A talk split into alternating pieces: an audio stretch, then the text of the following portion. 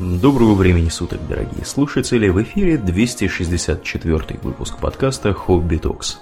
С вами его постоянные ведущие Домнин и Ауралиен. Спасибо, Домнин. Итак, от темы очень э, высокой и частично философской, в частности, тему парадокса Ферми, о котором мы говорили в прошлом выпуске, мы переходим к теме тоже достаточно такой любопытной, я бы сказал. О чем мы, Домнин, сегодня будем говорить? Мы поговорим об эпохе Возрождения, э, о Леонардо, Микеланджело, Рафаэле и Донателло. Да это же мои любимые черепашки-ниндзя. Ты, между прочим, э, в курсе, что их не просто так, так обозвали? Нет. Ну вот, смотри, допустим, э, Леонардо, он такой там лидер, да, Донателло сидит где-то в дальнем углу и что-то мастерит какие-то адские так. машины. Так. Ты знаешь, что в реальности все было вот примерно так же, только наоборот. Это Леонардо да Винчи сидел в темном углу, мастерил какие-то немыслимые чертежи там, рисовал.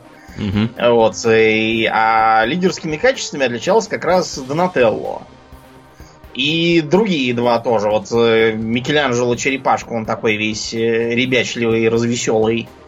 Вот, и не очень серьезный. А на деле он был суровый мужик?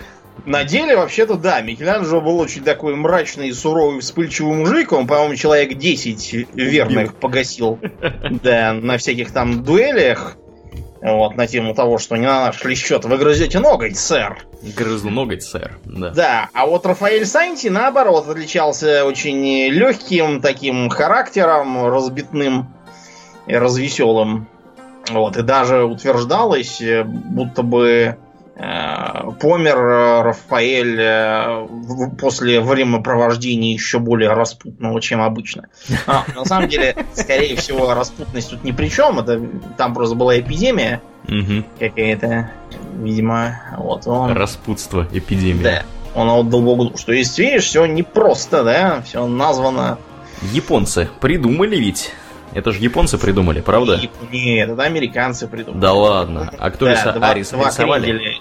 Рисовали да, японцы. Угу.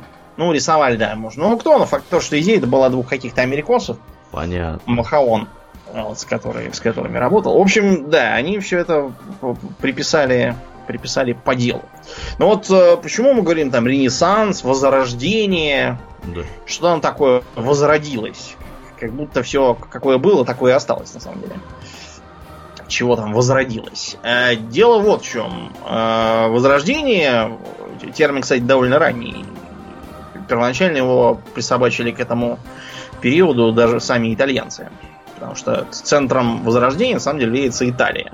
Для того, чтобы отличать другие возрожденческие тенденции, э, придуман термин «северное возрождение» специально для э, Священной Римской империи, ну и вообще там Европы. Угу. Потому что в Италии, как считается, эпоха вот итальянского господства закончилась в начале 16 века, вот, на рубеже первой и второй четвертей, когда во время войны Коньякской лиги многонациональные силы, как бы сейчас сказали, угу. Видимо, перебрали там с коньяком. Я вот только хотел сказать, почему коньякская лига, там они что, воевали за месторождение коньяка или как? Не знаю. Видимо, в местечке коньяк в, в одноименном угу. французском герцогстве коньяк, вероятно, собрались и поехали. Да, вообще, многие войны назывались там война э, какой-то там какой-то там лиги, я уже сегодня забываю все, все эти войны, вот они обычно по месту, по какому-то, где эта лига собралась и решила с кем-то воевать. Угу. Назывались, в общем, факт тот, что то ли перепившись коньяков, то ли еще почему, факт тот, что Рим взяли и распатронили.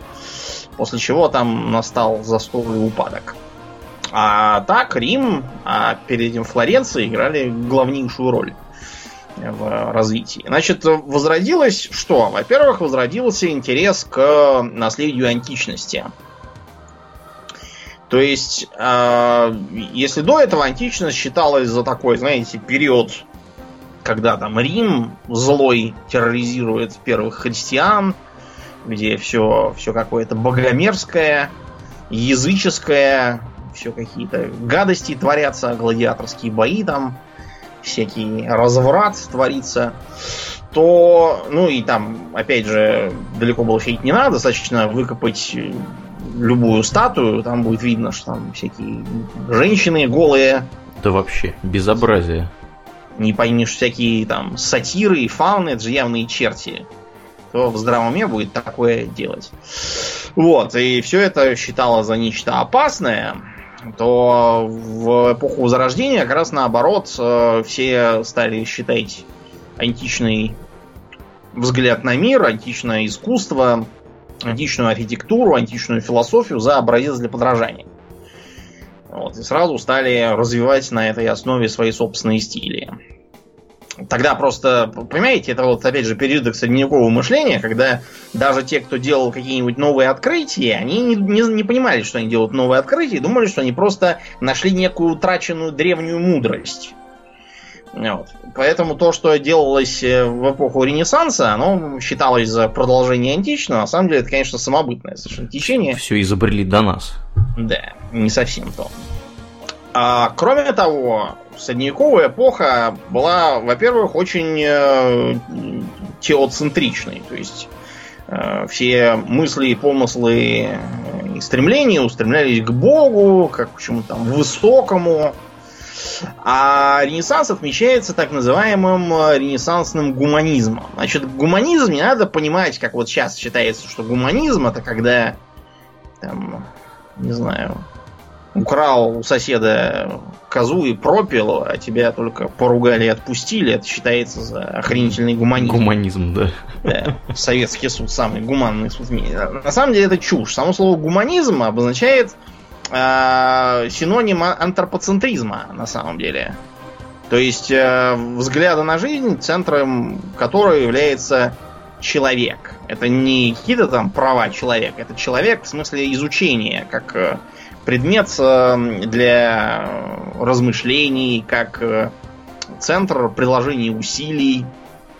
По этой причине гуманисты в эпоху Ренессанса это вовсе не те, кто призывал к умягчению нравов и умилению сердец. А те, кто пытался изучать человека в отрыве от э, религиозных догм. То есть до этого человек э, изучался в каком смысле, так сказать, что э, прах еси, гной еси, вот, э, червь презренный завяз в грехи, как червяк в землю как-то вот так это все рассуждалось. Э, например, тоже Франциск Осизский, он всячески призывал к умерщвлению плоти, вот, э, всячески там к аскетизму, э, осуждался гедонизм и вообще маломальски здоровый образ жизни по современным меркам, если так посмотреть осуждался. А гуманисты считали, что все наоборот, что раз уж человек там сотворен Богом, как написано по образу и подобию, то кого же чертом это подобие таким образом э, курощаем постоянно. Вот, все, умерщвляем плоть, надо делать совсем не то, надо, так сказать, восторгаться прекрасностью э, человеческого тела и стараться изображать его как можно более э, точно, да, Угу. Стараться подчеркнуть там разные его особенности интересные. Э, вот. И таким образом гуманизм дал толчок сразу и философии, и всяким социальным изменениям, э, и в определенной роли буржуазным течением. И, кроме того, сильно изменил изобразительное искусство. Скульптуру, живопись, музыку тоже в некотором роде. Ну и, наконец, этот самый гуманизм э, э, привлек достаточно широкое внимание к доселе считавшемуся низким народному искусству. В жизнь получили путевку разные инструменты, которые до этого считались как бы какой-то ярмарочной фигней, которой серьезные люди интересоваться не должны. Вот, а должны серьезные люди что? Церковную музыку, хор, орган, псалмы всякие там петь. А вот эти вот э, скрипки, которые наеривают на базарах, чтобы там танцевало мужичье, это все фу и совершенно недостойно академического изучения. Так что да, между прочим, скрипка первоначально считалась именно вот таким простонародным инструментом. Ее благородной кузиной была виола. Современная скрипка, если я ничего не путаю, это такой гибрид как бы между виолой и вот тем, что по-английски называется fiddle. Гибридная скрипка, хочешь сказать. Ну да, что-то что такое. А, из-за гуманизма, между прочим, поменялась и такая э, интересная э, часть э, нашей повседневной жизни, как одежда, мода, вообще представление о том, как одеваться, там, постригаться и так далее. А, предшествовала моде эпохи Возрождения так называемая готическая мода. Это как это? Все готишные такие ходили в темных одеждах? Да, говорили. Что мир это боль. Да. Везде Нет, конформисты. деле, угу. Ходили, э, во-первых, готическая мода это очень много вытянутых линий. Это э, обувь с длинными носами, это шляпы, колпаки, вот на в которых феи всяких и принцесс изображают. Mm-hmm, mm-hmm. Коническая шляпка, это вот оно. А мужики носили нечто вроде такой валеной как бы кепки, у которой очень э, вытянутый вперед и, и очень острый, как, как вороний клюв, такой э, козырек своего рода. Считалось за писк моды. И кроме того, в готическую эпоху были популярны легкие ткани. А, мода эпохи Возрождения это, во-первых, очень тяжелые ткани, а, во-вторых, это возврат к, ну, по крайней мере, как, как они считали, это возврат к а, античным одеяниям. То есть это популярные плащи со складками там всякими, извивами. Это популярные, э, популярный бархат и меха украшение мехами и бархатом было да, вот вообще писк моды. А, как э, простейший пример можно посмотреть на знаменитый портрет Генриха нашего восьмого. Угу. Широко да. известного в узких кругах своим интересным поведением. Да. Вот во что обряжен Генрих VIII? Начнем снизу. На ногах у него э, такие тапочки с тупыми носами, они же львиные лапы. Вот. Почему с тупыми носами, а не вот с острыми, как раньше было? Потому что идеи Возрождения говорили о том, что одежда должна быть гармоничной и показывать гармонию человеческого тела. Если гармонии не хватает, значит ее искусственно, так сказать, э, изображать. Э, у него на ногах очень плотно прилегающие панталоны такие. То, что вот эволюционировало из средневековых шоссов такие вот колготы, чулки, что-то в этом духе. Угу. А, обрати внимание, что подвязаны под коленями. И, по-моему, вот на картине как раз у него на левом колене не просто подвязано, а подвязано этой самой подвязкой, который орден. Не уверен, что это оно, но очень похоже. А, на нем достаточно длинный колет, а, и поэтому не видно, есть ли на нем нижние штаны. Вернее, как это называется, верхние штаны. Но вообще верхние штаны были очень популярны. Они были по виду как шорты такие. При этом они были э, подбитые, такие округлые. И должны были, видимо, подчеркивать мощные бедра. Которые считалось, что это круто, потому что, значит, на коне ездит и вообще могучий. Целом, э, от мужчины ожидалось, что он будет э, и, и Аполлоном, и Геркулесом. То есть он будет и могучий, при этом достаточно изящен. Из-за этого вот все эти э, облегающие штаны, обтягивающие зад вот эти вот колготки, калеты с прилично широкими плечами и э, подчеркнутой талией за счет вот, вот юбочки. А, кроме того, можно обратить внимание на гульфик, который у Генриха VIII каких-то монструозных размеров достигает. В общем, понятно, что гульфик должен был изображать немыслимых размеров половой орган, скрывающийся под ним. Понятно, что, наверное, те, у кого был самый большой гульфик, просто испытывали разные комплексы. Да уж. А на портрете Генрих изображен преувеличенно широкоплечим. Это, понятно, тут еще художник немножко постарался, но вообще и в жизни так ходил. Разумеется, таких плеч э, в природе не бывает ни у кого, хоть бы он был и король Англии, это не может же быть человек квадратный, правильно? Дело просто в том, что э, колец часто не имел рукавов, вместо этого могли пристегиваться такие вот буфы на плечах, тоже очень пышные, подбитые. А они должны были изображать очень широкие плечи. Чтобы это выглядело гармонично, сверху накидывался, как вот у Генриха, такой распашной короткий кафтан который нарочно шился с очень широкими плечами, чтобы на этих буфах он висел и создавалось впечатление, что у человека немыслимо широкие плечи. Своих рукавов этого кафтана нету, а вот, и по локоть руки оттуда высовываются. Еще можно посмотреть на то, что у него на рукавах очень много а, прорезей. И в эти прорези виднеется а, белая рубашка под ней, вероятно, шелковая. Это считалось очень крутым, с разрезами ходили все и, и мужчины, и женщины, женщины в том числе, потому что считалось, что иметь белую рубаху это очень круто. Знаете, что у тебя под колетом не рванина там какая-нибудь, а козырная дорогая белая рубашка. Да, и ты не впахиваешь так, что она у тебя быстро превращается в небелую. Лохмутья. Да. Далее у женской моды появилась такая вещь, как декольте. Это страшное дело по средневековым меркам. Потому что оно как бы открывает э, грудь, а в готическую эпоху женщины должны были наоборот быть максимально асексуальными. Грудь специально утягивалась так, что было не видно.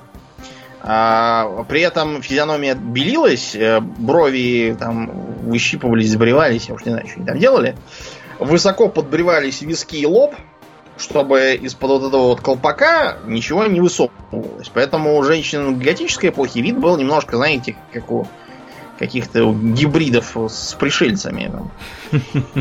Вот. А в Ренессансе, наоборот, хотя лоб все равно считался закозырный, если он высокий и не скрытый волосами, но он должен был быть обязательно обрамлен волосами. Вообще волосы считали за признак красоты. Брови, э, хоть и выщипывались, но там немножко оставлялись. На разных портретах можно видеть разные. Например, у Джаконды бровей нет. В этом нетрудно убедиться. Вот она пример моды на отсутствие бровей. А у, скажем, Лукреции Борджа на портретах брови есть, хотя и очень тоненькие.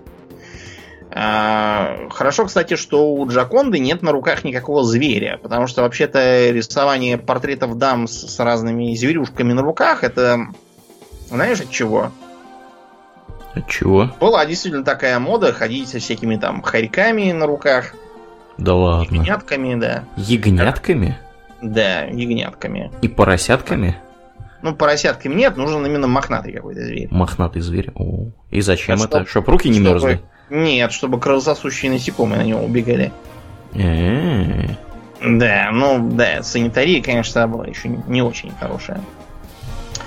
Кроме того, если в готическую эпоху все дамы должны были белиться на палец толщиной, так что быть абсолютно бледными, то э, вот если почитать трактат э, Аньоло Ференцолы про красоту, там написано, что белый цвет кожи не прекрасен, ибо это значит, что она слишком бледна. Кожа должна быть слегка красноватой от кровообращения. Вот. А предплечья должны быть белыми, мускулистыми. Мускулистыми прямо? Да, потому что считалось, что нужно быть гармонично развитым, что нужно быть не слишком бледным и не слишком краснорожим.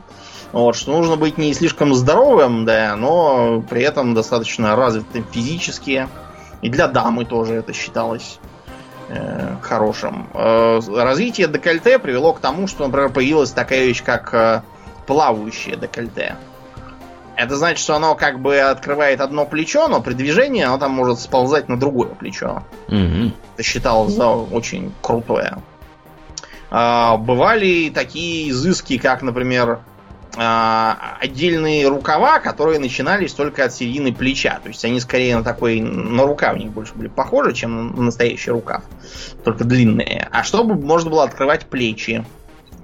Это тоже было очень круто, потому что это можно было щеголять плечами, которые круглые, на которых не выступают кости. с точки зрения Ренессанса именно так и надо было выглядеть. Разумеется, были там всякие телодвижения за и против. Например, во многих городах а, особо крутое декольте, которое, значит, оно как бы грудь прикрывает, но вот э, э, посередине там такой вырез идет до пупка. Да, и, в общем, такой вырез было постановлено запретить, то есть разрешить его только для проституток. Причина тут была не в том, что все озаботились нравственностью, хотя и такое тоже бывало, мы потом поговорим о этих персонажах. Дело просто было в том, что э, платья были импортные во многом, итальянские города специализируются на сукне. А тут нужно было шелка и бархат. Понятно, что взять их неоткуда, надо импортировать. Это приводило к оттоку серебра. Тогда же была эта меркантильная система, что надо как можно больше драгметаллов аккумулировать и как можно меньше импортировать всего. Поэтому вот это вот и запрещали, чтобы э, избавиться от утекания серебра.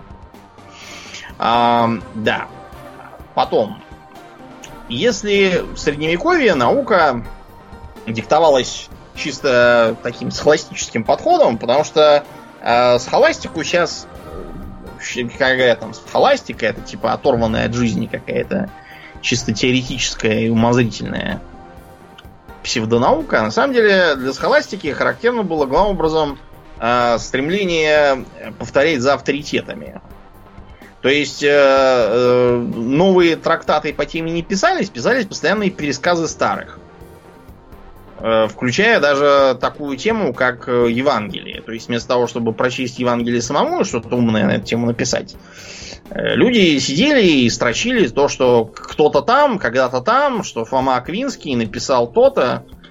Вот, и из этого делаются такие-то выводы. По этой же причине опыт, поставленный вот только что, у всех на глазах, считался заведомо менее достойным доверия, чем какое-то суждение, которое Аристотель без всякого на то основания неизвестно когда э, сделал. Потому что вот опора на авторитеты. Это многих к тому времени уже раздражало, и э, многие ученые той поры считали, что Э, бесконечный пересказ ничего хорошего не принесет, надо двигаться дальше, а не жевать одну и ту же мочалу. Их раздражало то, что в университетах продвигать свои взгляды было трудно. Ввиду того, что университеты были сильно, сильно, как это сказать, индоктринированы. Да. Ну да, да. Подчиненными церкви, да, и поэтому там особо не одобрялось. В целом наступило обмерщение, так называемое. То есть, э, если до э, эпохи Возрождения чуть ли не любое произведение, неважно, художественное там или э, научное, имело свои основы Библию и рассуждало на библейские темы, вечные, так сказать, то в эпоху Ренессанса начали подниматься совершенно другие темы. От обращение к античным мифам до каких-то совершенно новых идей. Вот э, хороший пример это Эразм Роттердамский, известный был такой гуманист, который написал книжку «Похвала глупости». И ре- реально хвалил глупость там в этой А там как бы рассказчик это сама глупость. Угу. Она как бы обсуждает все это. Ну, в общем, там на самом деле ругается общество в человеческом обществе все полно глупостей, все делается дураками и среди дураков. Война, столь всеми прославляемая, ведется дармоедами, сводниками, ворами, убийцами, тупыми мужланами, не расплатившимися должниками и тому подобными подонками общества, а вовсе не просвещенными философами. Эм, да. Ну, в общем, это тоже было очень круто, потому что доселе считалось, что, что все прекрасно, что главное это не сбиться с правильного пути, и душевные всякие там научные искания, это все вредно, опасно и ни к чему хорошему не приведет. А, поменялось отношение к любви. То есть э, доселе любовь э, это было чем-то таким очень, очень пафосным, романтическим, э, в том смысле, что это была чисто там какая-то высокая там, платоническая любовь, что плотская любовь это ужасно, что надо умерщвлять плоть и молиться об этом Господу. В эпоху Ренессанса про любовь стали говорить иначе. Потому что это вполне нормальное чувство, что любить можно не только высшие истины, но и обычных людей из плоти и крови. Причем посредством этой самой плоти, ничего ужасного в этом нету. В конце концов, плоть дана именно для этого. Если бы Бог хотел, чтобы мы были чисто духовными, то плоть он, наверное, нам не давал. Так рассуждали. Сидели бы без плоти. Угу. Да. Ну и вообще образ жизни в эпоху Ренессанса приблизился к идеалам эпикурейства. То есть, что простые человеческие радости, типа еды, музыки, танцев, водки, всяких там смеха, шуток, все это совершенно нормально, более того, к этому надо стремиться.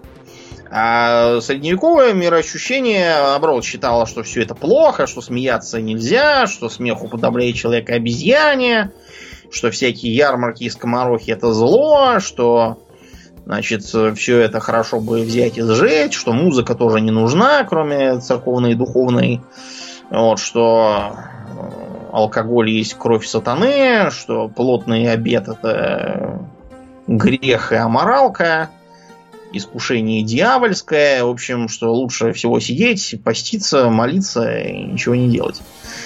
И тогда будет с тобой все хорошо. Ренессанс с этим решительно порывал.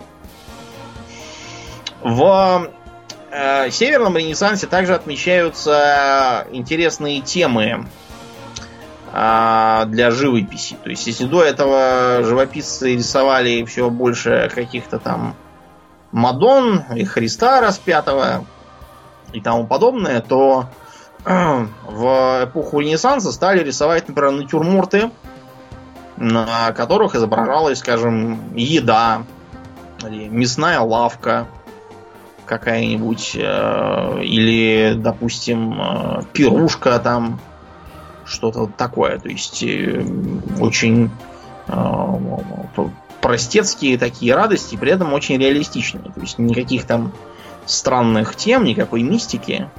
Вот, например, у Яна Ван Эйка одна из его самых знаменитых картин это «Супруги Арнольфини». Это такая простейшая картина. На ней, значит, э, купец Арнольфини, одетый в какую-то меховую ротонду и черную шляпу, держит за руку свою жену. На жене свободное зеленое платье, отороченное мехом, широкие рукава, тяжелая ткань. Все это спадает на землю, видно, что это шлейф, его надо таскать на себе.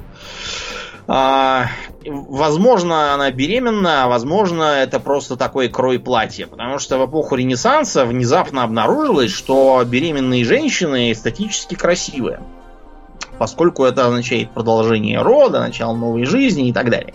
До этого что думали? До этого что, что хорошего? Во-первых, это, это плотский грех. Вот. Во-вторых, эм, эм, это, так сказать, рождение детей в муках за грехи Евы, известные про фурсетки. Все, все нам испоганившие своими яблоками. Вот, что в самом по себе рождении наследия ничего хорошего, потому что везде только юдаль, печаль, соблазны, грехи, страшный суд, ад и погибель. Вот, так что ничего хорошего в этом нету. И наоборот, это надо всячески скрывать. А в эпоху Возрождения делали такие платья с очень высокой талией, фактически под грудью, вот, чтобы казалось, что женщина там на третьем месяце где-то. Угу. Да, ну и остальные элементы картины тоже. Во-первых, супружеская ложа. Во-вторых, э, люстра симпатичная такая, типичная, купеческая. Под ногами собачка бегает.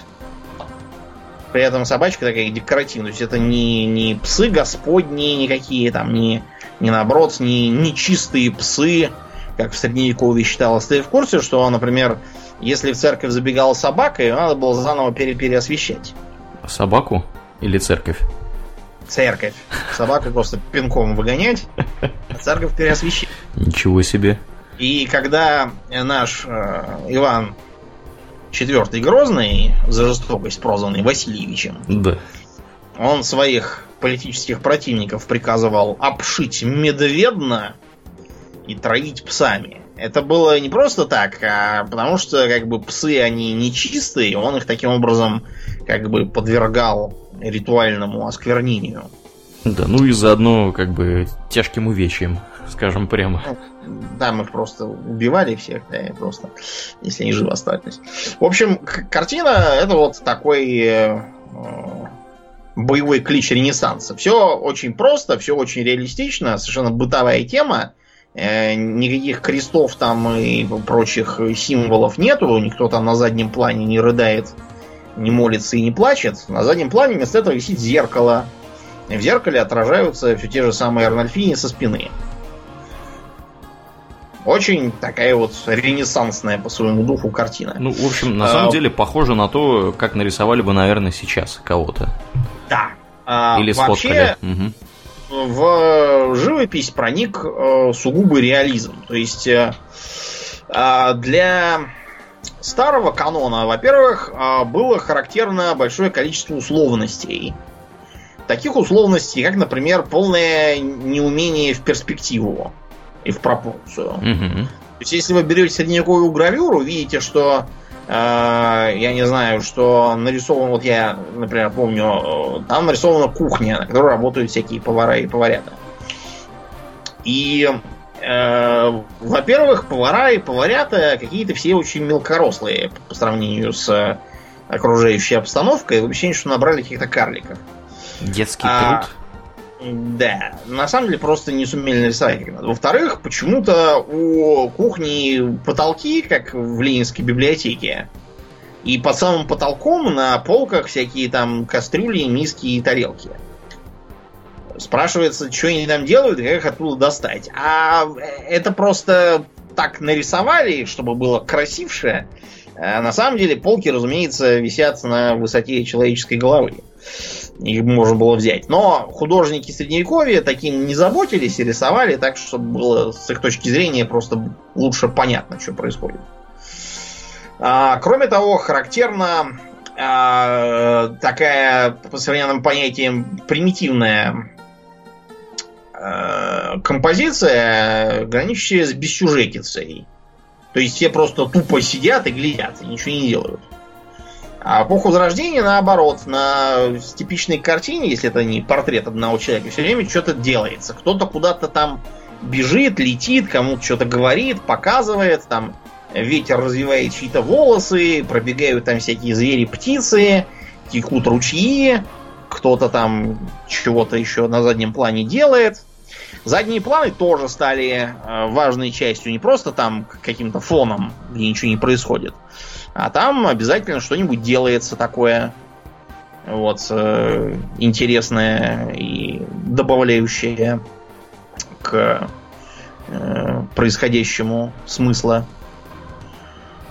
Символизм в том числе развился, всякие аллегории, правда, а сильнее это развелось уже в эпоху барокко, но вот зародилось именно тогда, что там аллегорически что-то символизируется где-то. А, ну и, разумеется, анатомическая точность. Потому что до этого рисовали, как Бог на душу положит. Вот, все были какими-то непропорционально сложенными, кургузами, кривобокими, с э, очень условно переданными чертами лица, э, без какой-либо мимики. На средневековых гравюрах обычно у персонажей покерфейс у всех поголовно. А особенно это впечатляет на картинах, где всяких там великомучеников э, подвергают зверским пыткам. А как великомученики, так и палачи все с таким видом, как будто, не знаю, на похоронах стоят, свечки держат. Непонятно. Не то свадьба, не то поминки, у них тут праздник какой-то. Да, непонятно, что происходит. А, кроме того, на средневековых картинах было типично такая, знаете, нечто на манер комикса. То есть э, то, что происходит с левой стороны картины, допустим, это на самом деле предшествует, а вот то, что справа, это вот результат угу. того, что делается. То есть, э, например, была, э, помнится, картина, где изображалось снятие кожи из какого-то продажного судьи, а справа там уже, значит, трон обитый этой самой кожей, и сидит новый судья. Чтобы не забывал, что бывает с коррумпированными юристами на этом свете. Да. В общем, э, искусство приняло практически современный образ. Ну и кроме того, там, разумеется, стало очень много голых женщин, мужчин в меньшей степени, да. Вот для средневековья это было что-то совершенно непонятное. А кроме того, э, типичная тематика для искусства Возрождения это всякие языческие персонажи. Всякие там Венеры новые, э, вот, Аполлоны, Зевсы и так далее. Все, понятно, было как подражание античным образцам, но на самом деле э, вот, было создано как, э, как совершенно новое нечто.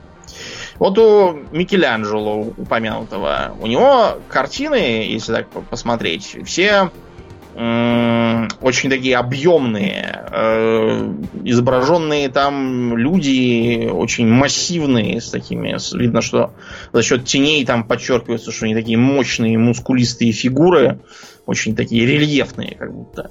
Знаешь, почему он так рисовал? Почему? Мужиков рисовал, потому что. Нет. С натуры, что ли?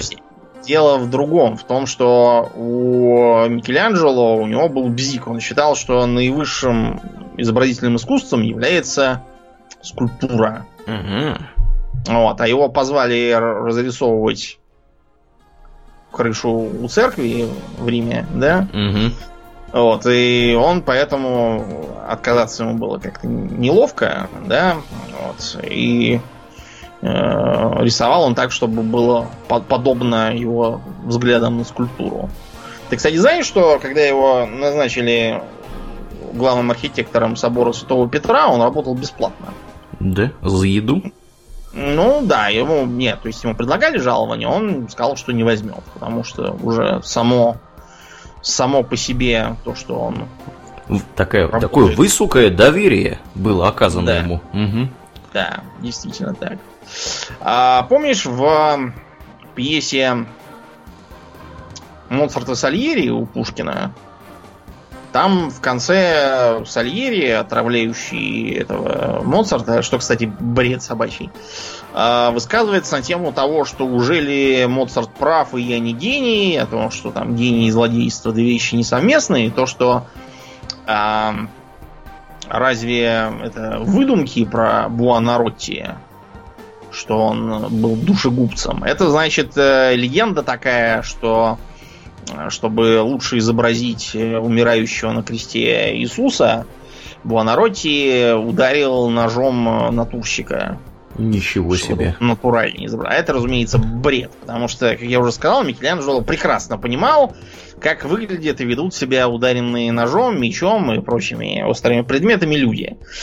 Потому что он... Да, не раз и не два. И не два. Бил людей ножом. Всех, да, гасил. Угу. А, Рафаэль Санти, его, так сказать, антитеза, если брать по черепашкам, вот у него очень интересная картина «Афинская школа». Там очень много народу, э, всякие известные философы, там, по-моему, даже Диоген с какой-то плошкой, с чем он там сидит. В бочке, Нет. может, сидит. Нет, нет, у него, у него именно какая-то какая-то миска, что ли. В общем, он тарелка какая-то. Короче, он сидит на ступеньках. Угу. Вот. Как, вернее, даже полулежит на ступеньках, как бомж все остальные там ходят кругами, а он на ступеньках сидит. Без своей. А, разные образы, кстати, тоже заимствованные Например, вот э, по центру, я так понимаю, изображается Леонардо да Винчи. Но на самом деле это не Леонардо да Винчи, это Платон как бы в центре. Как глава финской школы. Но срисован он явно с Леонардо. И так далее. Я особо тут никого больше не узнаю, поэтому распространяться не буду. Другой интересной картиной у него была э, картина Папы Юлия II который как раз был большим закоперщиком всей этой изобразительной феерии в Риме и окрестностях. Угу. Поддерживал поэтому, рублем. Да, он, он, да, был большой меценат в смысле, поэтому э, Юлий изображен как такой добрый дедушка, сидит такой э, старенький на кресле, э, думает о чем-то грустном и так полуулыбается. Типа думает, что, мол, как же мне еще помочь своим добрым, э, доброй пастве своей, что бы мне еще для нее хорошего сделать. На самом деле Юлий II был отморозок откровенный. Да, начнем с того, что э, в папы он попал за счет подкупа, интриг и прочего такого. Э, вот. И э, занимался он помимо поддержки искусства тем, что постоянно с кем-то воевал. И вот именно последствиями этой его политики стало то, что при э, его э, этом самом преемнике ну, не его непосредственном преемнике, при, при Клементе седьмом это было уже потом. Угу. Вот, с преемником у него был Лев Десятый. В общем, Рим-то как раз распатронили. А так он, он постоянно воевал, вот, он интриговал. Э, швейцарскую гвардию как раз создал именно он. Не доверял привлек... местным. Да, и привлек Рафаэля как раз, чтобы он им форму смастерил. Угу. Да, вот они так до сих пор в ней ходят. Я бы не удивился, не удивился если бы он привлек Микеланджело их тренировать. Да, он, он бы мог. Да, ну и помер он от осложнений сифилиса.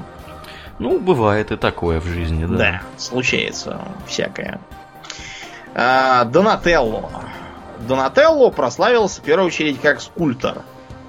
И, наверное, самым знаменитым из того, что он сделал, является его Давид. Вот у Микеланджело есть Давид. На копию, например, можно посмотреть на э, посмотреть в музее имени Пушкина.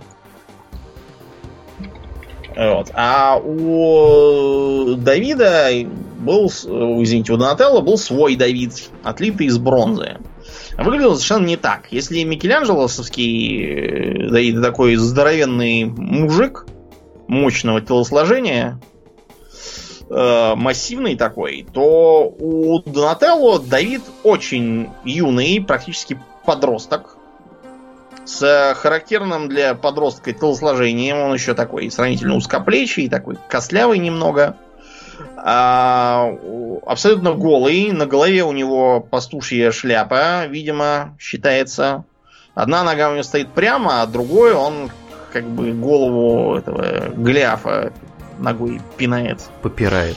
Да, сказать. у него в руке какой-то тесак, который, видимо, за счет того, что вот он криво стоит, как кос, он подчеркивает саму вот эту вот пластичность, неустойчивость его позы, что он такой немножко, немножко кривляется такой по-мальчишески. Да, и, в общем, есть даже всякие, всякие мнения на тему того, что это признак гомоэротизма какой-то в искусстве. А отмечается то, что у, Донат, у Донателло был еще и другой Давид, значительно более приличный, не из бронзы, а из мрамора, нормально одетый и нормально стоящий, такой более благообразный. Правда, с очень длинной шеей. Длина шеи тогда считается была, считал, что очень круто изображать длинношеих. И были даже разные картины Мадонны длинношеей, где Матерь Божья с соответствующей внешностью. Ничего себе. Да, да. Ну и, разумеется, Леонардо да Винчи, который, правда, в последние годы воспринимается в основном в разрезе идиотских книг Дэна Брауна. Кстати, да. Какие-то там все безумные байки про него. Да, да, интересный такой гражданин. А, во-первых, он был бастард.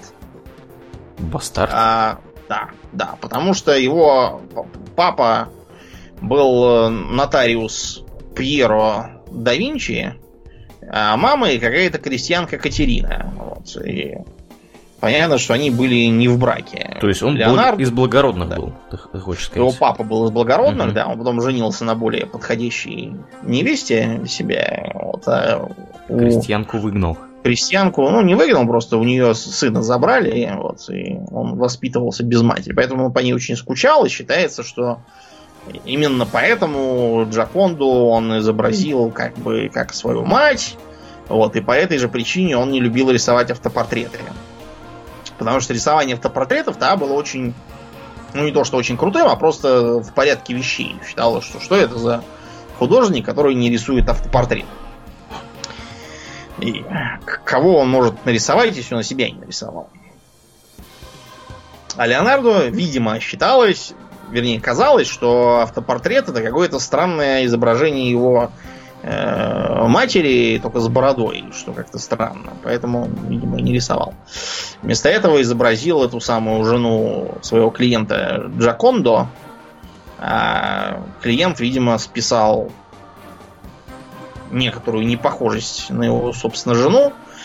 Видимо, на то, что он художник, он так видит, вот, и не обратил внимания. Сейчас все прямо на эту тему переживают страшно.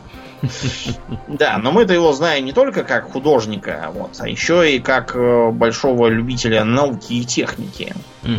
Чего он там только не начертил. Танки начертил какие-то непонятные.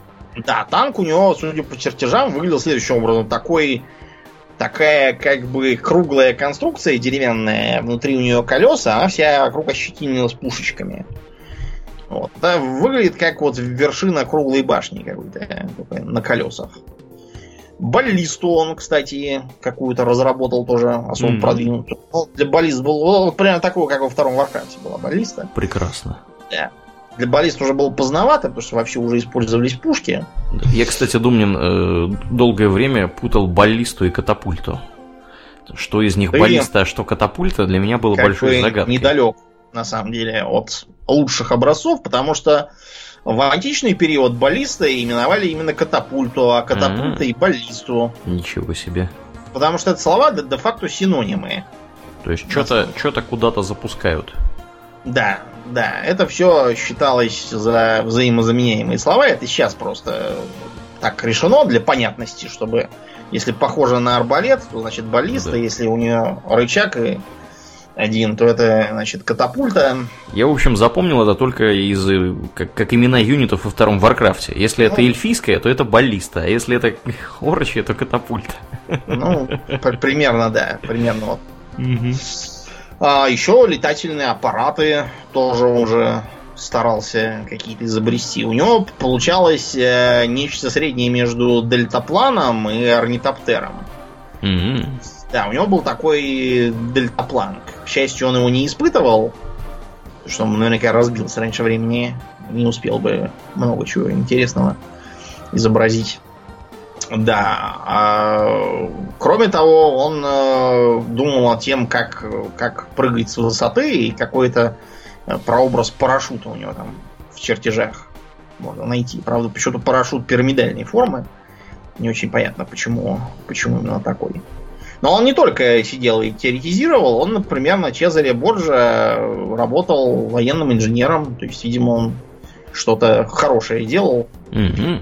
на практике, а не только философствовал вот, на, на разные темы. А его лучшее военное изобретение это колесовый замок, который пошел в ход. Это, похоже, единственное, что из его изобретений было сразу при его жизни применено. То есть это замок для кавалерийского пистолета, который можно было завести предварительно ключиком, как часы. Потом нажать на спуск, там спусковой механизм э, заставлял вращаться колесико, как у зажигалки, и высекать искру. И получался выстрел. Вот. Так что он зря вложился в э, тогдашние войны. А, какое-то подобие вертолета, кстати, тоже. Есть, да, там, на бумагах. На бумагах там что-то было такое изображено. А он занимался очками и вообще оптическими приборами, что-то среднее между телескопом вот, и подзорной трубой сделал. Вот. Ну и да, вот такие вот э, интересные механические исследования были. Кроме того, можно э, найти у него всякие скорострельные ружья, вот типа у нас, э, как это называется, метрольеза потом называлось. Вот он предлагал примерно такой же. То есть куча стволов, укрепленная на лафете. То есть это Гатлинг, что ли, такой? Нет, это стволы отдельные, они неподвижные, да. Вот они, они просто, ты из них поочередно стреляешь, вот они, они все стреляют, видимо, по большим порядкам пехоты палить. По, по, органное орудие, то, что mm-hmm, mm-hmm. называлось. Да, потом он э, всякие интересные идеи выдвигал э, касательно того, что эмпирический опыт это первопричина научного знания. По тем временам это было очень круто, потому что я напоминаю, тогда считалось, что надо читать Аристотеля, и если, допустим, преподавателю нужно было обсуждать со своими учениками, допустим, гусениц, то он не шел и ловил гусениц у себя на огороде, чтобы принести их и разобрать со своими э, учениками. Он шел и читал, чего там у Аристотеля или еще там у кого из древних написано про гусениц. То, что э, это могли быть другие гусеницы, то, что Аристотель мог ничего не понимать в гусеницах и нести околесину оно считалось за опасное заблуждение какое-то. Мог, мог иметь мнение по поводу всего, но не очень много знаний по поводу всего. Прям как да. мы с тобой. Ну, в некотором роде. Примерно так. Вот. А были и другие интересные э, мыслители, тоже концентрировались вокруг Флоренции. Был такой Никола Макиавелли. Очень интересный персонаж. Э, вообще-то он был чиновник и занимал пост э, чего-то вроде министра внутренних дел Флорентийской республики. Потом его из-за интриг погнали с должности и отправили его на дачу. Вот, и он там стал писать э, научные работы, памфлеты и тому подобное. Из-за того, что у него были совершенно явные, э, так сказать, э, ангажированные взгляды, то есть э, он был недоволен тем, что его погнали в отставку, вот, он мог мыслить как флорентийский патриот и так далее, поэтому некоторые его выводы, они, скажем так, тенденциозны и не бесспорны. Например, он в своих трудах отстаивал э, необходимость э, городских ополчений и всячески хулил наемные армии. Если верить Макиавелли, то наемники из той эпохи вообще даже и не бились, а только э, брали с людей деньги и договаривались друг с другом, что они там изобразят какое-то столкновение. Потом одни уйдут, а другие объявят, что они победили. И таким образом, как бы, просто разводили клиентуру на бабки. Это спорное утверждение, потому что другие свидетельства показывают, что потери среди наемников были сравнительно велики. Это нельзя списать на такую чисто какую-то имитацию боя.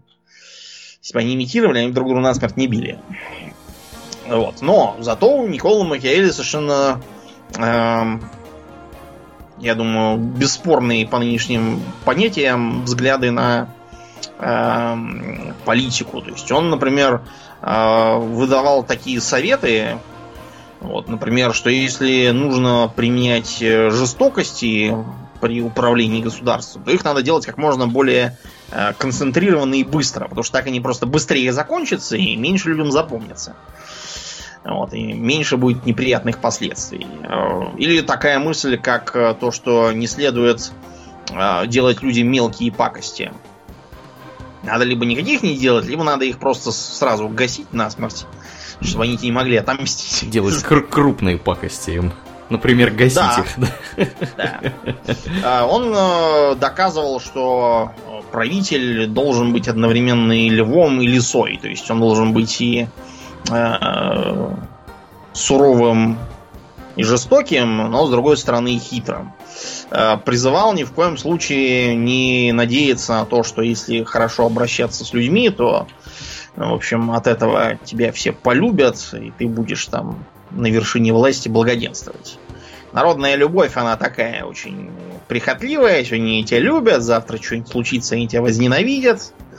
Вот, и тебя свергнут или убьют, э, что доверять никому нельзя, э, что э, как бы все любят сильных, но ненавидят слабых по природе человеческой. У победителя много друзей, но только у побежденного они настоящие как он говорил.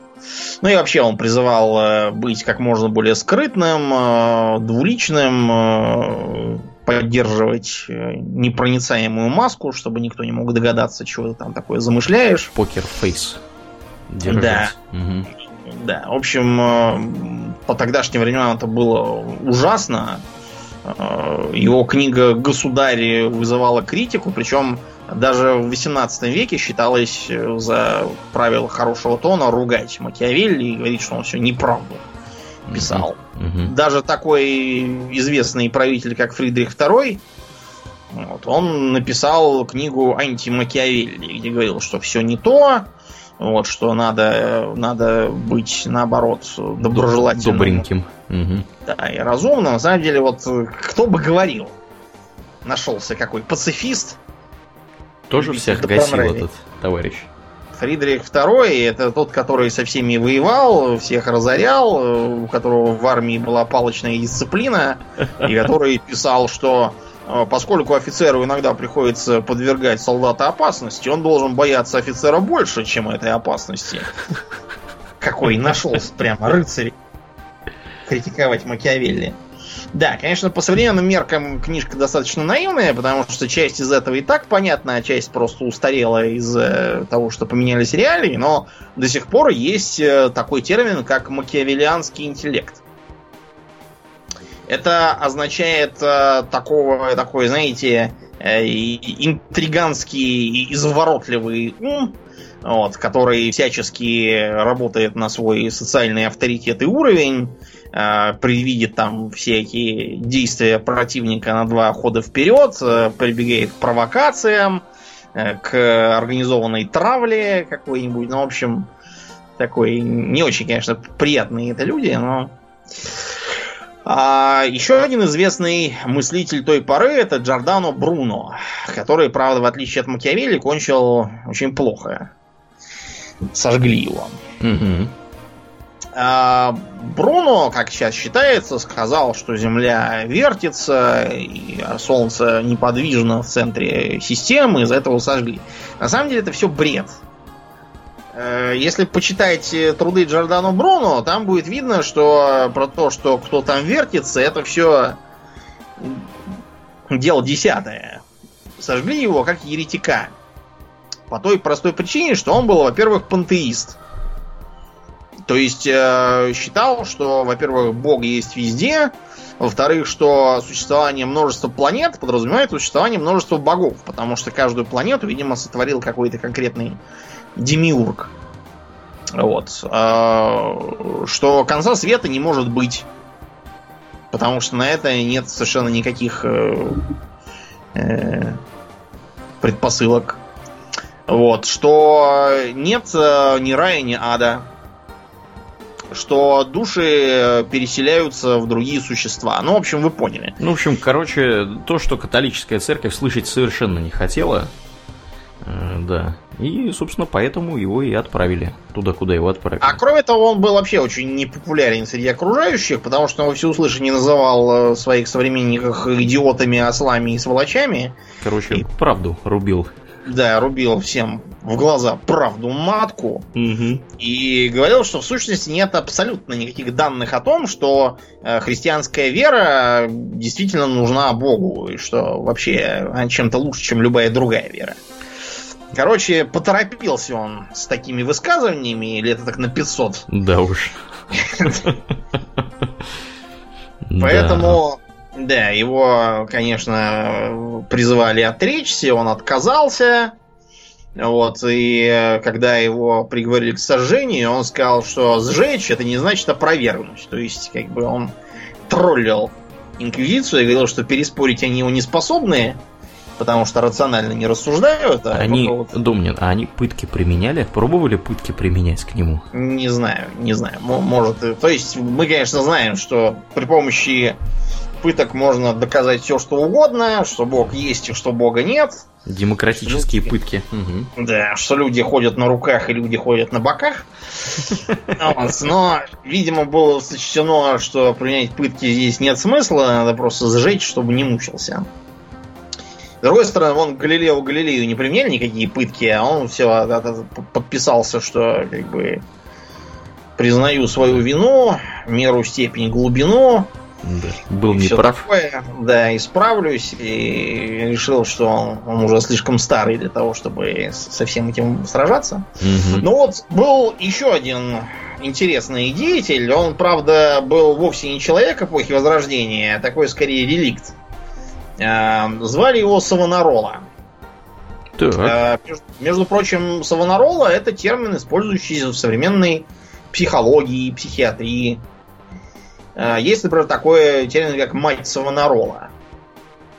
Это очень скверные матери, помешанные на том, что надо поститься, молиться, вот, которые всячески третируют своих детей и говорят, что они там ужасные, греховные и непослушные, что они загонят в могилу и так далее. Короче, с современной точки зрения Савонарола это нечто очень плохое. Но если мы посмотрим поподробнее, то станет ясно, что Савонарола был вовсе не такой однозначной личностью. Он был монах, он был аскет и был фанатик. Вот это вот можно сказать с полным правом. То есть он уже, как только прибыл в монастырь, он уже э, дал пример всяческого воздержания и аскезы. То есть э, тогдашним монахам, например, э, можно было иметь всякие там деньги на свои расходы. Он денег вообще никаких не брал, не получал наоборот, среди других проповедовал, говорил, что все, все они живут недостаточно монашески. А, писал книги, писал стихи, а, говорил, что, так сказать, э, все катится под откос, что все стали какими-то грязными и нечестивыми, что ученость уже пошла какая-то тоже ложная, что христианская любовь сгинула, и что даже церковные иерархии какие-то совершенно негодные к своему служению. А общем, они что на эту тему думали? Пока ничего. То есть, по -по пока там, видимо, были более интересные проблемы, потому что я напоминаю, это была эпоха, когда церковные иерархии в Италии в основном занимались тем, что осаждали друг друга, сжигали города, разоряли, грабили, и то, что там какой-то дурак в монастыре что-то вещает, это было дело такое очень... Да, но это они напрасно так рассудили. А, потому что Савонарола прогрессировал. Значит, он э, для того, чтобы отточить свое мастерство проповедника и оратора, удалился в деревню Сан-Джиминьяно, где два года терроризировал всю округу своими речами. Достал он их, я чувствую. Ну да. Поэтому, когда он явился в Брешую в 1486 он уже стал собирать целые толпы слушателей. Они внимали его речам о том, что э, все должны покаяться, что Италии совершенно явно скоро будет страшный суд, ад и погибель, что на небе уже можно видеть очертания меча, которому Господь предаст своих греховных детей. Угу. Да. А, и так он стал популярен, а, что его даже в Флоренции назначили на должность в монастыре Святого Марко. Вот, это был очень крутой монастырь, пользовался личным покровительством семьи Медичи. Вот, а конкретно Лоренцо Великолепного, тогдашнего главы флорентийской синьории. А в монастыре скоро стало не пройти от бесконечных э, почитателей таланта Савонаролы. И он постепенно стал подниматься в своей критике все выше и выше. Ему уже и церковь тоже была неугодна, что она, значит, вся погрязла во грехе. И будет одно из двух. Либо она изменится, либо Господь испепелит ее. Э, себя он э, считал за продолжателей всяких ветхозаветных пророков, типа э, Ильи, или Даниила, или вот Елисея. Ты, ты знаешь, что, по-моему, Елисей это был? Он когда шел по дороге, его дразнили ребятишки и кричали «Иди, плешивый, иди, плешивый». Чё и тогда вышли из лесу медведи, и растерзали 40, по-моему, 8 детей или 42 ребенка, что ну, очень ну, много. Ну и правильно сделали. Да, все правильно сделали, нехрен дразниться. Медведи молодцы. Заветные традиции, конечно, интересные. Да, да, да. Ну, мы напоминаем, что Ветхий Завет сильно отличается от нового по накалу. Написан, да. Страстей. Они просто в разное время были написаны, да, и там немножко другие были в порядке. Да, немножко другой взгляд на мир был. А, как назло, окружающая действительность э, словно взялась э, подтверждать правоту Савонаролы, потому что, во-первых, скоропостижно умер папа Иннокентий, а во-вторых, э, на Италию пошел войной французский король Карл VII или как его там, восьмой, я уж не путаю. Какой-то из этих Карлов отправился. Да, длинноносец такой, крендель был. Да, он прошел практически всю Испанию, там все распатронил. И он, кстати, э, вызвал там крушение тогдашней фортификации, исход фортификаторов к нам сюда в Москву, где они вот и понастроили всякого Кремль, например, угу. по лучшим итальянским образцам.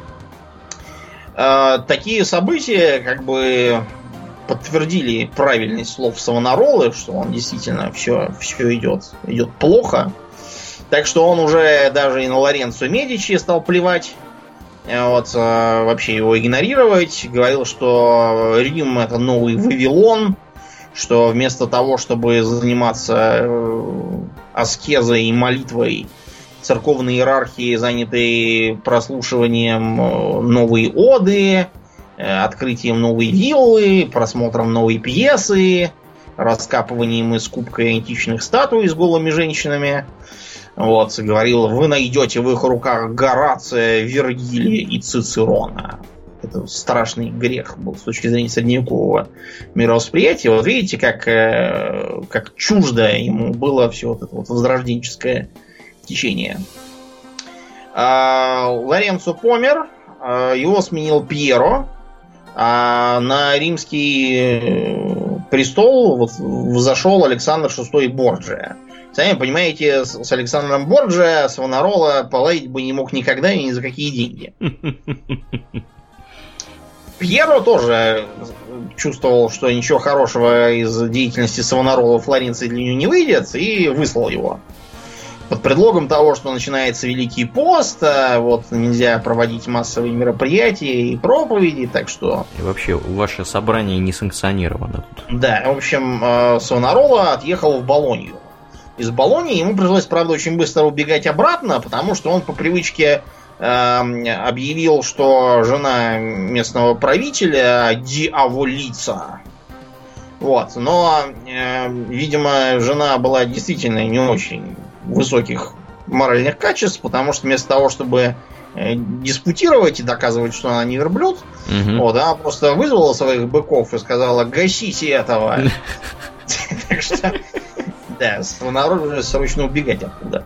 Он вернулся в монастырь Святого Марка и э, стал там хозяйничать. Э, во-первых, он навел там такую аскезу, что вот все монахи должны были трудиться, а там вообще все сколь-нибудь похожие на роскошь вещи были изгнаны, все там питались хлебом и водой. А, более того, там были созданы, эм, скажем так, отделения греческого, турецкого, арабского и иврита. Это для того, чтобы писать проповеди на этих языках и проповедовать, видимо, турецкому султану. Что он должен поститься, молиться э, и все такое. Неплохо придумали а, они. Да, папа Александр э, понимал, что скоро уже и про него тоже будут проповедовать, поэтому он предложил на роли кардинальскую шляпу. Чтобы тот был, во-первых, под руками, а во-вторых, заткнулся. Наконец. Свонарол отказался. А, и когда Карл VIII прибыл во Флоренцию, вот, то Савонарола был, так сказать, э, посланцем от города к французскому королю. И тот его назначил за старшего. Получилась э, новая Флорентийская республика во главе с этим самым Савонаролом. Но формально главой был никто иной, как сам Иисус. Не может быть. Да. Лично да. руководил. Лично товарищ Иисус, да. Пока, пока Иисуса нет, за него Савонарола. Угу. Вот, в городе начались преобразования. Например, всех, кто брал взаймы, всех освободили от уплаты долгов. Неплохо. А потом, да, кредитование вообще было национализировано. Был какой-то там городской банк, который выдавал то ли без процентов, то ли под какие-то там не низкие по тогдашним понятиям процент, не знаю. Но, в общем, факт тот, что прежние банки все разогнали. Хотя Флоренция ими как раз славилась. А, да, кроме того, было, были заведены такие народные дружины, которые ходили по домам, э, срывали там всякие картины, музыкальные инструменты, и все это волокли на так называемые а, костры тщеславия. Все это зажигалось, а вокруг сторонники Савонаролы пели гимны и призывали уничтожать бесовское всякое искушение. Угу. Флоренция в одночасье поменялась. То есть до этого там был такой довольно развеселый город с всякими балами и карнавалами, а тут вдруг все стали поститься, молиться. Вместо традиционных песен на улицах одни хоровые псалмы. Книги сжигали, э, оставили только Евангелие. В монастыре Сан-Марко было не протолкнуться только уже не от посетителей, а от монахов, потому что все стали записываться в монахи и постригаться. Э, Савонарола продолжала проносить проповеди о том, что нужно этих сжечь, а тех повесить, а этих выгнать. Вот, и правда, на самом деле, по его проповедям ничего на самом деле не делалось. То есть там отмечено действительно но э, сожжение садомита, но там, судя по тому, что было еще двое садомитов, которых не сожгли. Приговорили, да, но не сожгли в итоге, просто оштрафовали. Этого, судя по всему, просто по совокупности причин, потому что он был не просто садомит, а там какой-то уголовник вообще отмороженный. Злостный садомит. Да, и поэтому его сожгли, видимо, по, по общей... Э, по, по совокупности причин. Угу.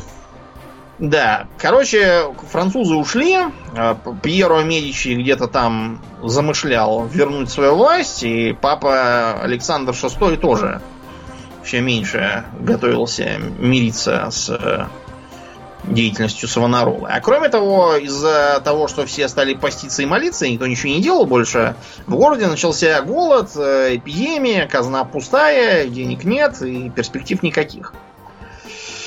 А, в итоге Савонаролу отлучили от церкви, а заодно отлучили от церкви всех, кто оказывал ему помощь и даже хотя бы с ним разговаривал или слушал его. А, Савонарол не унялся и тогда и объявил, что это несправедливое отлучение и что он может апеллировать ко Вселенскому собору. Понятно, что никто не будет созывать Вселенские соборы только из-за какого-то психа. Вот. И кончилось все тем, что его схватили, подвергли зверским пыткам. Написано, что его пытали 14 раз в день, что по, по тогдашним временам это, это беспредел. Пытать можно было 3 раза в день, а не 14. Запрещено было, да? Да, и его, в общем, всячески там прессовали, и, в общем, он признался во всем, что, что это все лже, лжепророчество, ересь и богохульство. Эм, и, в общем, в итоге его сперва повесили, а потом сожгли. Ну, Пресечение да, народа. Да, прекрасно, прекрасно. Да. Потому что, э, понимаете, дело тут не только в том, что он рассорился с Папой Римским, с Медичи и прочее. Дело было в другом. В том, что он опоздал. Он э, боролся за то, что умерло и было похоронено. Ему виделись какие-то там символы меча в небе, э, слышались голоса ангелов и тому подобное. То, что сейчас все вместо этого рисуют э, Джаконт, изобретают колесовые пистолеты – вот, и пишут трактаты о том, как гасить политических противников, этого он что не видел и считал, что это какая-то аберрация, что оно, если, если его на него надавить, то оно исчезнет. А на самом деле он был реликтом. Лет за сто до этого он бы еще ничего мог, мог, может быть, жить долго и счастливо. В эпоху Возрождения в Италии уже нет. Вот. Вот такая вот была интересная эпоха. Да. Продолжалась, как считается, до 17 века, а в 17 веке ее сменила эпоха барокко. Барокко, если что, это буквально означает вычурный, какой-то экзотический, полный излишеств, странный. И от э, гармонического вот этого вот взгляда на мир эпохи Ренессанса в 17 веке все, наоборот, перешли к излишествам и стали хотеть странного. Достаточно посмотреть на эпоху Людовика XIV, всяких там мушкетеров, парики, немыслимые картины, статуи, дворцы и тому подобное. То есть, а париков, а... хочешь сказать, не было до этого у них? Нет. Не разводили такого. Парики пошли в моду только в начале 17 века, потому что на престоле был Людовик 13 а он очень рано, как я, облысел. Он не хотел ходить с бритой головой, а вместо этого надевал такой парик, вот, чтобы компенсировать свое эго. Вот, ну вот с него и пошло. Но это другая история. Как-нибудь в другой раз поговорим про Людовиков, про мушкетеров. А на сегодня достаточно. Да, да, прекрасно. Будем действительно закругляться. Я напоминаю, э, что мы, как, как и всегда, благодарны всем нашим подписчикам у Дона Патреона. На этой неделе особенно мы благодарны Дмитрию Глазунову, Владимиру Гладких и Вадиму, который пожелал оставаться инкогнито. Э, спасибо вам, ребята, за вашу посильную помощь. Э, кроме того, мы призываем всех, кто слушает нас в iTunes, оценить наш подкаст в iTunes. Это здорово помогает подкасту оказаться в подкастоприемниках других людей. Ну и если вы еще не в нашей группе ВКонтакте, приходите и туда, vk.com slash hobbytalks. У нас там интересное происходит. Ну, а на этом у нас все. Будем перебираться мы в после шоу. Я напоминаю, что вы слушали 264 выпуск подкаста Хобби Talks, и с вами были его постоянные ведущие Домнин и Аурлиен. Спасибо, Домнин. Всего хорошего, друзья. Пока.